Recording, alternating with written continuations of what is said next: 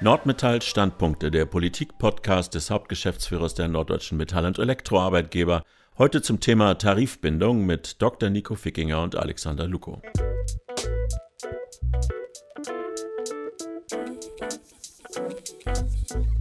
In Brüssel, in Berlin oder auch den deutschen Landeshauptstädten, überall gilt ja im Moment das Motto, an einer hohen Tarifbindung soll die moderne Arbeitswelt genesen. Was ist denn da los? Ja, es ist einiges los. In Brüssel haben sich zum Beispiel Parlament und Rat auf eine Richtlinie geeinigt, äh, nach der jeder Mitgliedstaat Maßnahmen ergreifen soll, um eine Tarifabdeckung von mindestens 80 Prozent sicherzustellen. Äh, auch die Ampelkoalition in Berlin hat sich dem Ziel verschrieben, die Tarifbindung zu stärken, zum Beispiel indem sie öffentliche Aufträge des Bundes nur noch an äh, tarifgebundene Firmen vergeben will oder indem sie dann auch die Zuwanderung aus Drittstaaten an die Einhaltung von Tarifverträgen binden will. Und was ist jetzt die Begründung für diese Maßnahmen? Die ist eigentlich immer dieselbe. Ähm, es heißt, man müsse dafür sorgen, dass der Rückgang der Tarifbindung gestoppt werde, dass überall fair entlohnt werde und dass ein ein Unterbietungswettbewerb durch billige ausländische Arbeitskräfte verhindert werde. Und äh, nicht viel anders wird auch in den Landeshauptstädten, wie zum Beispiel hier in Hamburg, argumentiert, wenn äh, dort dann tariftreue Gesetze verschärft werden. Aber aus Ihrer Sicht ist das ja ein Fehlschluss, oder? Ja, das läuft eigentlich alles falsch und alles in die falsche Richtung. Zum einen, wenn man bei Brüssel anfängt, ähm, hat die Kommission überhaupt kein Mandat für solche Dinge. Sozialpolitik ist Sache der Mitgliedstaaten und die Begründung fußt zweitens auf komplett falschen Annahmen, äh, denn wir kriegen ja gerade alle mit, äh, wir haben nicht nur hohe Inflation, wir haben einen gravierenden Fachkräftemangel, fast schon Fachkräftenotstand und beim Lohn ist deswegen nicht ein Unterbietungswettbewerb, sondern im Moment eigentlich ein Überbietungswettbewerb zu sehen. Man sieht es ja auch an den entsprechenden Lohnforderungen, die zum Teil ja sogar in zweistelliger Höhe sind. Und äh, ein weiterer Punkt noch, wenn man sich mal die Entwicklung der Tarifbindung in der Metall- und Elektroindustrie anschaut, da gibt es überhaupt keinen besorgniserregenden Rückgang, der da zu verzeichnen wäre, sondern vielmehr ist dort die Zahl der Beschäftigten, die vom Flächentarif erfasst werden, seit Jahren nahezu stabil. Und auf diese Zahl kommt es ja an, nicht auf die Zahl der Firmen, die der Tarifbindung unterliegen, denn die können sich durch Fusionen verkleinern oder durch Ausgründung vergrößern. Wir müssen auf die Beschäftigten gucken und wie gesagt, da gibt es Stabilität.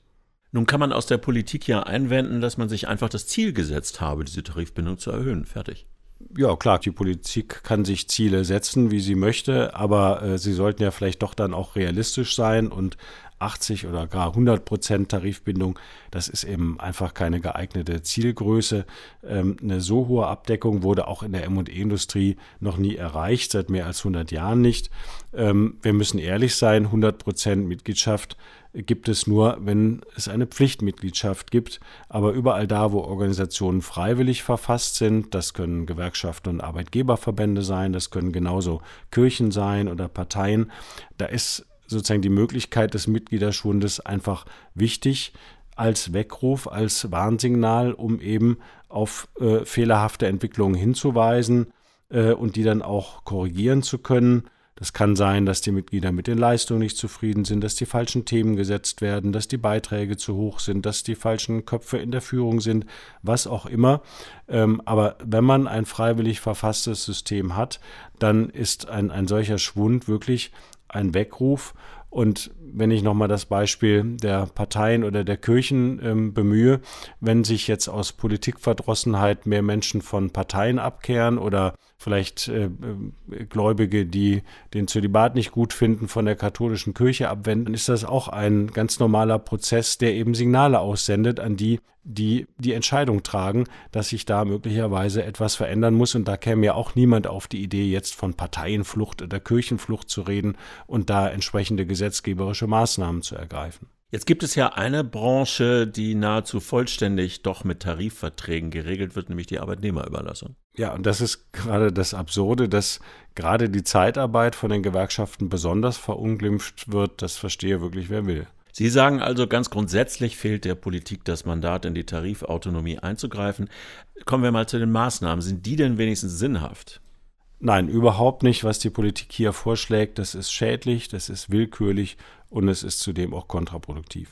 Gleich drei schwere Vorwürfe. Warum ist das schädlich? Nun, äh, Gesamtmetall hat mal ausrechnen lassen von den Kölner Wissenschaftlern von IW Consult, was denn passieren würde, wenn die gesamte deutsche Metall- und Elektroindustrie, die ja sehr exportorientiert und exportabhängig ist, wenn die den M&E-Flächentarif äh, zahlen würde, zahlen müsste. Das kann man natürlich nicht in Euro und Cent voraussagen, ganz klar, da muss man in Szenarien rechnen, aber schon im Basisszenario kommen die Kölner Wissenschaftler zu einem Wegfall von fast 350.000 Arbeitsplätzen und zur Aufgabe von jedem fünften mittelständischen Betrieb, wenn es eine hundertprozentige Tarifbindung gäbe. Und andere Szenarien sagen eben noch ganz andere Werte voraus. Sie sagen, die Politik handelt auch willkürlich. Warum?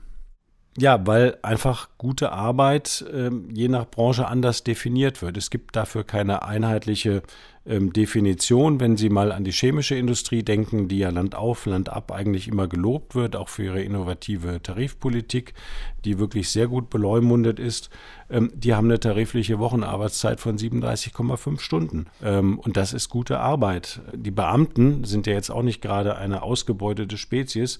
Äh, die müssen sogar 40 oder noch mehr Stunden in der Woche arbeiten. Das ist da Pflicht und gilt als zumutbar. Und nur weil die IG Metall irgendwann vor vielen Jahren mal die 35-Stunden-Woche erkämpft hat, verteidigt sie die sozusagen mit Zähnen und Klauen und würde schon eine Wochenarbeitszeit von 36 Stunden skandalisieren. Und deswegen nenne ich das in einer gesamthaften Betrachtung einfach eine Willkür.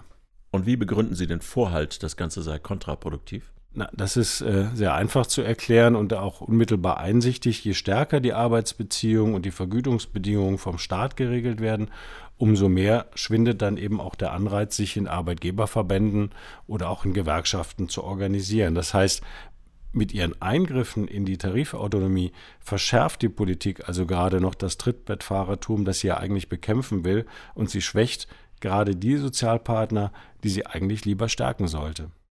Nun sind Sie, nun ist Nordmetall ja doch für eine stärkere Tarifbindung. Was wären denn die Vorschläge von Ihrer Seite, um die zu erreichen? Na, ich hätte äh, drei Punkte oder drei Vorschläge. Ähm, das erste ist auch leicht gesagt, der Flächentarifvertrag muss attraktiver werden. Ähm, es ist ganz simpel, Firmen, die den Flächentarif anwenden, die müssen daraus weitere Nutzen ziehen können äh, jenseits der Vorteile, die es jetzt schon gibt, die aber oft nicht als solche erkannt oder auch geschätzt werden. Also kurz gesagt, man sollte doch eigentlich mit Flächentarif besser dastehen als ohne. Doch schon das, was wir an bestehenden Erleichterungen haben, denken Sie beispielsweise mal an tarifliche Öffnungsklauseln, die können oft von den Unternehmen nur sehr mühsam erschlossen werden. Das ist doch immer wieder ein Kampf und manchmal kehrt sich das Ganze sogar ins Gegenteil um. Da hat dann, wer den Flächentarif anwendet, sogar weniger Möglichkeiten als vorher oder als nach dem Gesetz, beispielsweise bei der Befristung. Und äh, was ich dann komplett schräg finde, ist, dass zum Dank für die Mitgliedschaft im Flächentarif die Firmen, die dann tarifgebunden sind, in den Entgeltrunden auch noch besonders intensiv bestreikt werden. Das ist wirklich eine schräge Welt. Aber so darf es doch nicht weitergehen, oder? Nein, so kann es nicht weitergehen. Äh, hier ist dringend ein Umdenken nötig, allerdings auf beiden Seiten, ganz klar. Die Arbeitgeber müssen, wenn auch unter Schmerzen, erkennen, dass als Alternative zur Tarifbindung nicht die Tariffreiheit lockt, sondern dass über kurz oder lang die politische Regulierung der Arbeitswelt droht und die Gewerkschaften wiederum müssen Tarifbindung neu definieren und hier eine wesentlich größere Vielfalt an Lösungen akzeptieren. Was heißt das denn im Detail? Na, ich finde, die IG Metall sollte den Begriff der Tarifbindung eben sehr breit interpretieren. In der Praxis ist es ja so, dass sie wenn überhaupt äh, bisher nur Haustarifen eine gewisse Existenzberechtigung ähm, zuerkennt. Ergänzungstarifverträge nimmt sie eigentlich nur äh, unter Schmerzen und befristet als Abweichung vom eigentlichen Ziel des Flächentarifs hin. Also da steht am Ende immer wieder die äh, Rückkehr oder die Hinwendung zur Fläche. Aber seien wir ehrlich, die moderne Arbeitswelt wird nicht am Wesen des Flächentarifs genesen, sie wird ebenso wenig an Mindestlöhnen und Vergabegesetzen oder AVEs genesen, sondern ähm, wir werden die Tarifwelt nur modernisieren, wenn wir zeitgemäße, innovative Regelungen als Sozialpartner festlegen, vereinbaren. Und deswegen frage ich zum Beispiel, warum kann man nicht für einzelne Branchen, wir haben es ja bei der Kontraktlogistik vorgemacht, zum Beispiel auch abgespeckte Vertragswerke anbieten, die dann aber für die Branche passen? Oder warum können wir nicht, wenn man mal in Modulen denkt, für kritische Themen unterschiedliche Module anbieten. Ähm, müssen wir Arbeitszeit oder auch Ruhezeitregelungen äh, in der Werkhalle genauso organisieren wie im Büro ähm, oder auf Montage genauso wie im Vertrieb. Also hier könnte man, glaube ich, etwas flexibler werden. Und Sie hatten noch einen dritten Punkt?